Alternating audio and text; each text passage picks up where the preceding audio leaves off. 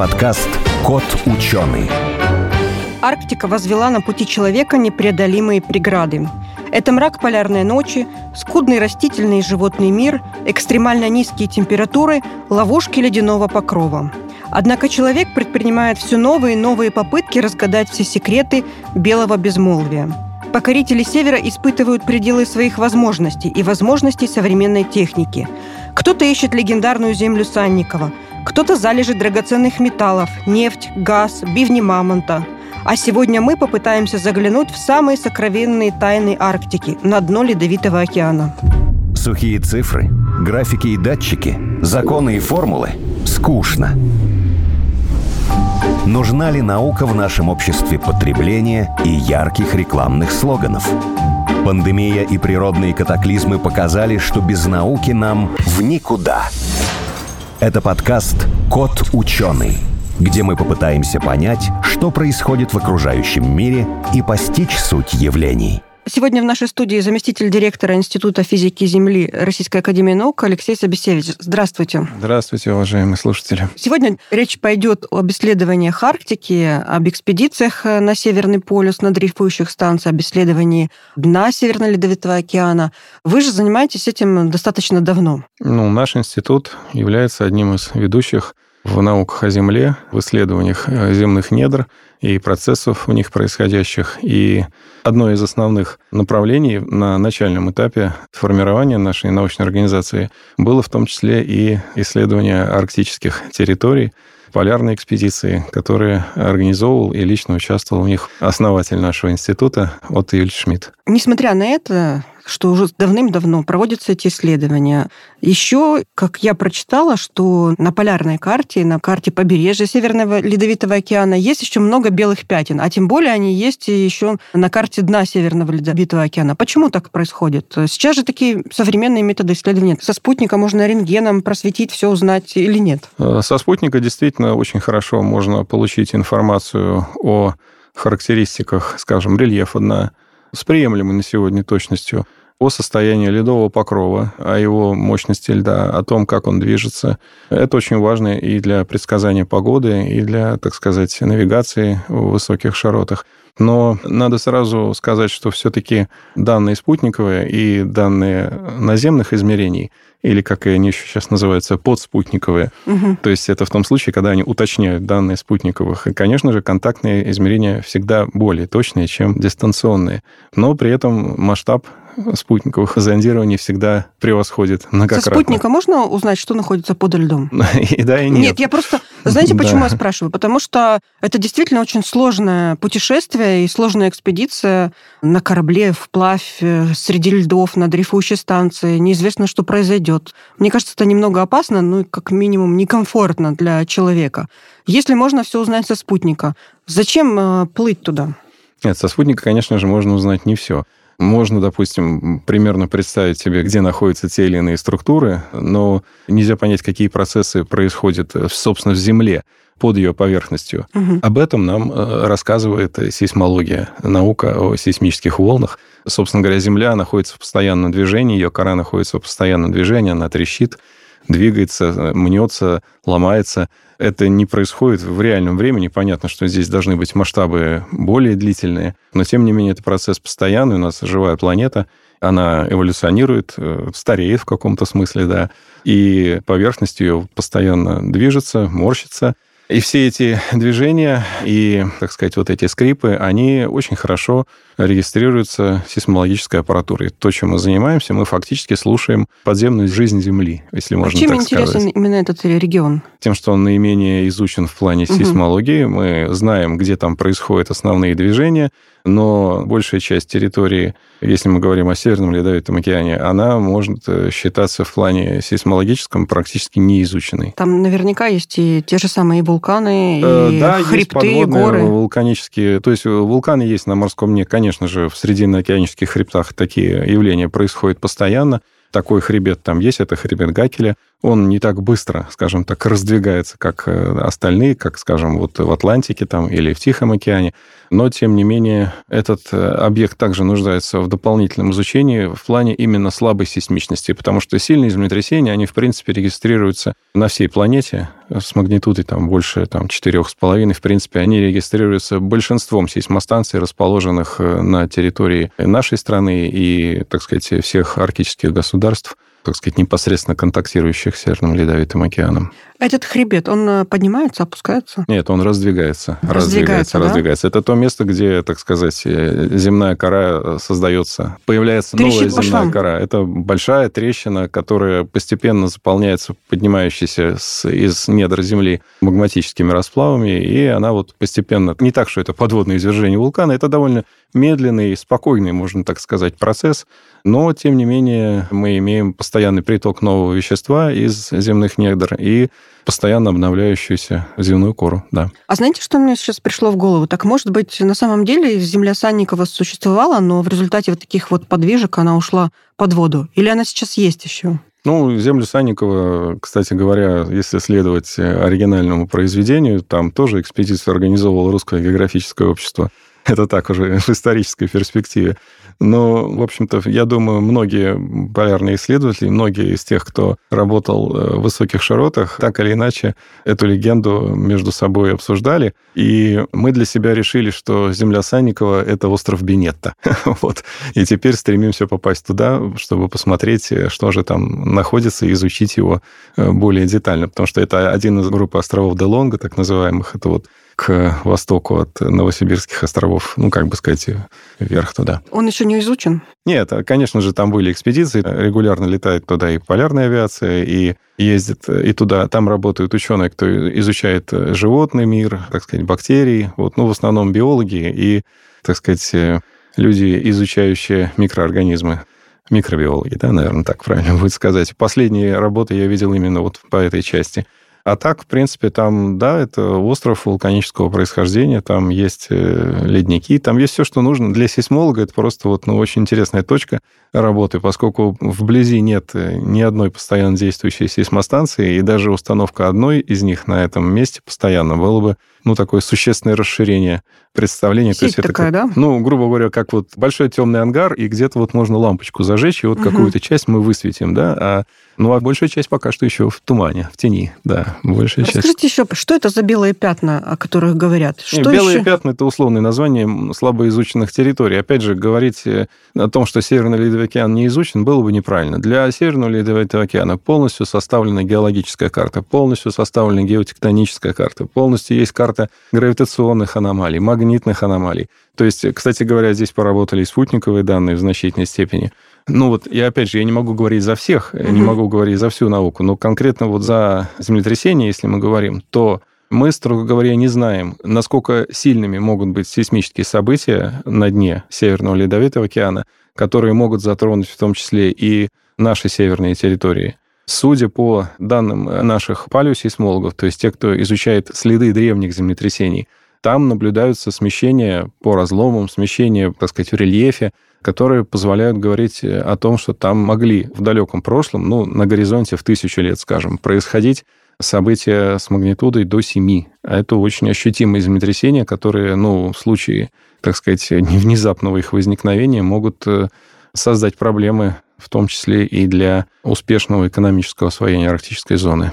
Вы сейчас сказали такую вещь э, внезапного возникновения никто сейсмической пока еще, активности. Никто пока еще не научился а, прогнозировать землетрясения. В последнее время все говорят о климатических изменениях, которые влияют ну, на да. таяние льдов э, да, в это Арктике. Наблюдается на то, что многие э, на таяние вечной мерзлоты. Да. А может ли это спровоцировать сейсмическую активность? Она зависит от этого или нет? Зависит. Э, зависит. Но это в основном будет провоцировать слабые сейсмические события.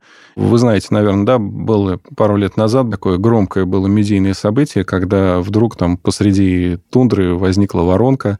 Не слышали этого, да? Нет, не было. Ну, это, ну, не знаю. В общем, короче говоря, это тоже, так сказать, часть процесса, в том числе и деградации вот этой долговечной мерзлоты, связанная с тем, что происходит процесс высвобождения газов, находящихся в связанном состоянии в виде так называемых газогидратных ассоциаций. Они по мере прогревания, значит, собственно говоря, мерзлота деградирует, и, соответственно, вес становится меньше сверху, и... Газы перемещаются... Давление, ну да, они уже не могут удержать газ, так сказать, и он в ряде случаев вот так вот спонтанно э, высвобождается. Происходят вот такие вот образования вот этих вот самых воронок. Сейчас да? мы говорим о том газе, который продают, да? Э, ну, в конечном итоге и то, и то метан, да. Это, угу. в общем-то, метан, да. Э, ну, газ, который продают, э, его все-таки добывают из пластов э, на глубинах порядка там километра плюс-минус. В ну, Арктике подо льдом еще много запасов газа, Ну, я же говорю, даже только недоразведанные запасы, то есть это еще то, что не нашли месторождение, это около 30% от мировых. От мировых. А ну, то, что нашли? Так. А то, что нашли, не знаю сколько. Вот это, наверное, коммерческая тайна. Коммерческая тайна. Ну, я так понимаю, что там еще много ценного, что можно найти в Северном Ледовитом океане. Вот его географическое положение, то, что он расположен э, на полюсе Земли, который, ну, нельзя так сказать, что он э, остается неподвижным, ну, то есть у него постоянство... Нет, географический полюс Земли неподвижен. Неподвижен, а да, вот, я говорю... Ну, как? Ну, неподвижен, да, будем считать так. Магнитный полюс Земли, напротив, он весьма подвижен. И как раз сейчас он движется и довольно быстро, и довольно-таки необъяснимо в этом смысле. Вот, кстати, это к вопросу о геосферах. Если мы переходим уже к внешним геосферам, конкретно к магнитосфере, то вот э, одна из таких проблем современных – это быстрое движение полюса, магнитного полюса. Он все время перемещается, он никогда не стоит на месте. Это связано с вопросами генерации поля в принципе, то есть генерации магнитного поля Земли. И в последнее время... Магнитный полюс Земли перемещается? Да, северный магнитный полюс... Он не стоит на месте, Он да? не стоит на месте, да, он постоянно перемещается. Вы хотите сказать, что там вблизи северного полюса компас бесполезен? Это ну, имеется в каком-то смысле, да. Ну, то есть э, сегодня магнитный полюс в одном э, месте, завтра в другом месте? Нет, не завтра, нет, нет, конечно. Ну, не завтра, там в следующем году, лет через 10 я пришла, и мой компас э, показал уже в другое место, если я там нахожусь, да? Ну, общем, да. Из-за чего это происходит? Э, вот этот э, вопрос надо отнести к тем, кто занимается созданием моделей генерации поля. Ваши исследования помогут узнать? Наши исследования помогут, скажем так, вот конкретно в планах этой экспедиции, в том числе и исследования вот этого явления. Этим будут заниматься специалисты из Геофизического центра Российской Академии Наук. Это наши, можно сказать, лучшие специалисты по магнитометрии. Вот они будут э, изучать в том числе и процесс э, вот этого быстрого движения полюса. Но в данном случае это именно регистрация. То есть это, скажем так, более точная описание этого процесса. Э, его причина Конечно. лежит в недрах Земли, это конкретно на границе внешнего и внутреннего ядра, это там, где, собственно, и происходит генерация поля. Вот я начала свою мысль с того, что Северный полюс, он практически неподвижен относительно Земли, там все время постоянно... Ну, Северный полюс географически это условная там точка. Там постоянная климатическая ситуация, то есть э, там ну, все время одно и то же, да, там думаю, нет. зимы и Я лета. не знаю, но, в принципе, сезонные изменения есть везде, в том числе и на полюсах. Нет, сезонные есть, но из-за того, что солнце практически постоянно светит на него с одинаковой интенсивностью. Э, но там... это в полярный день. В полярный день, и потом в полярную ночь. Но в полярную ночь там нет. То есть солнце а магнитный уходит... Э, полюс э, перемещается. Для Магнитный сам... полюс не есть величина постоянная. Мне кажется, там это все-таки уникальная ситуация по сравнению с остальными климатическими поясами, а с остальными континентами. В плане, так сказать, э, метеочувствительных людей? Нет, в плане того, что может... Там не такая высокая плотность населения. В плане того, что может происходить на дне. Да нет, я не думаю, что это как-то связано с процессами в коре. Нет, это вряд ли. Нет, нет. Здесь, э, опять же говорю, то есть, безусловно, как мы уже говорим, связь внешних и внутренних геосфер, да, где внутреннее ядро и где магнитосфера. Но, тем не менее, второе есть порождение первого. Но в данном случае, если говорить о твердой оболочке Земли, то здесь, э, в общем-то, нас, э, живущих на ней, ну что нас интересует больше всего э, в плане геофизики? Естественно, землетрясения. Ну, еще извержения вулканов. Но они не так, чтобы очень частые и не так, чтобы очень густо расположены по поверхности планеты. Землетрясения же, в общем, могут происходить там, где имеются значительные нарушения земной коры. Конкретно Северный Ледовитый океан не исключение. И там могут происходить существенные ощутимые землетрясения. И об этом свидетельствуют, опять же, данные в том числе и наших исследований, не только наших, э, есть и в ряде других научных центров э, специалисты, кто занимается палеосейсмологией. Но вот конкретно по нашим данным получается так, что в районе Таймыра, например, вот там вполне могут происходить э, землетрясения Ну, разрушительные, назовем это так. Ну, что там разрушать? Там же лед Пока везде. ничего.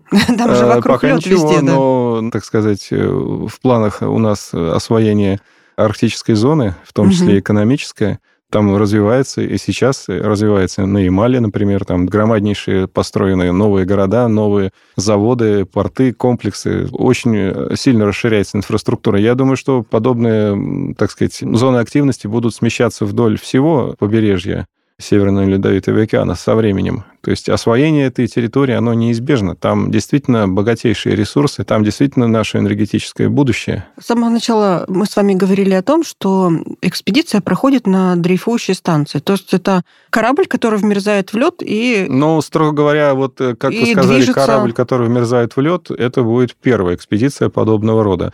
Поскольку до этого дрейфующие станции, ну, не считая мозаика эксперимента, они все проходили непосредственно со льда. То есть э, исследователи высаживались на лед, строился ледовый лагерь, того или иного масштаба, сейчас не обсуждаем, да, и дальше эта станция, этот лагерь, расположенный на льдине, большой, хорошей, прочной льдине, он вместе с этой льдиной осуществлял дрейф. При этом, собственно, лагерь оставался такой изолированной сущностью и сообщался с Большой Землей только авиасообщением. В чем отличие было идеи от экспедиции Северный полюс э, 41 или Северный полюс 2022, как она сейчас называется? Это то, что экспедиции придавался ледокол на весь период дрейфа. То есть э, ледокол примораживался к льдине, опять же, где-то вот в районе там моря Лаптевых или там дальше на восток. И после того, как он к этой льдине примерз, эта льдина вместе с ледоколом начинала дрейфовать. Какая была идея? То есть идея была в том, чтобы не строить ледовый лагерь.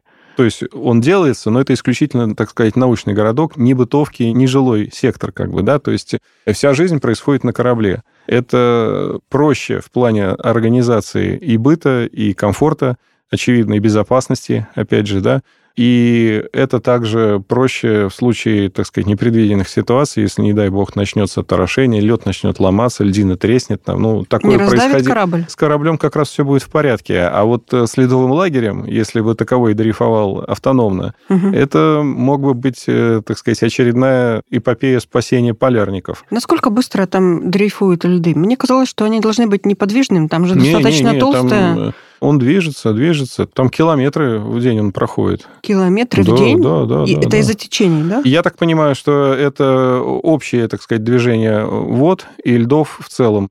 Лед же в данном случае он движется тоже как некая единая структура. Ну да, и в том числе и из-за течений, конечно, да. Тяжело себе представить. э, Тяжело представить, Очень нет, тяжело себе э, представить. Вот эти вот, э, как вы говорили, строились научные городки, экспедиции временные. Мгм. Они же могут существовать достаточно долго, они могут и... Ну как, на весь период дрейфа. А потом? Ну, потом снимается с льдины. Ну, можно же оставить э, его там на достаточно... Нет, ну а как? Дальше льдины, вот они вы- выходят сюда, к К тому Шпицбергену. месту, где они тают. Ну, фактически к этому времени они уже начинают распадаться, да. То есть лед там весь временный. Нет, ну есть лед и вековой, нет. В данном случае выбирается льдина наиболее прочная, наиболее мощная, но большая часть льда, конечно, раскалывается, да, выходит в пролив. Если там будет э, вморожен корабль, ну, тяжело себе представить, ну, хорошо, вморожен корабль, то есть он Но может... специалисты утверждают, что это довольно безопасная процедура. А можно ли вморозить и передвигать с помощью корабля эту льдину? Да влиять нет, на ее нет, движение? я думаю, что нет. Корректировать ее, Нет. допустим, да, подставить как Нет, двигатель? и Вариант только есть, если его выморозить, и он пойдет сам как ледокол. Но это не задача Если экспедиции. льдина сама по себе путешествует, можно же ее придать ей в какое-то направление, поставить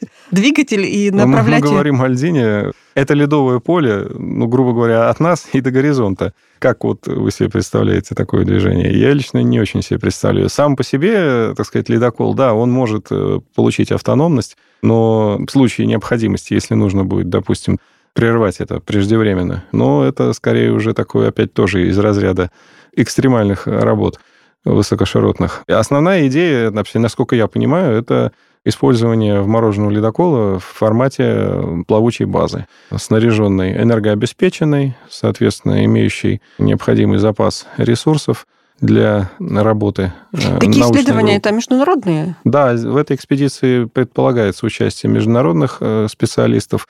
Изначально это была экспедиция сугубо российская. Вообще там, на самом деле, не надо думать, что она очень такая уж прям большая в плане количества участников.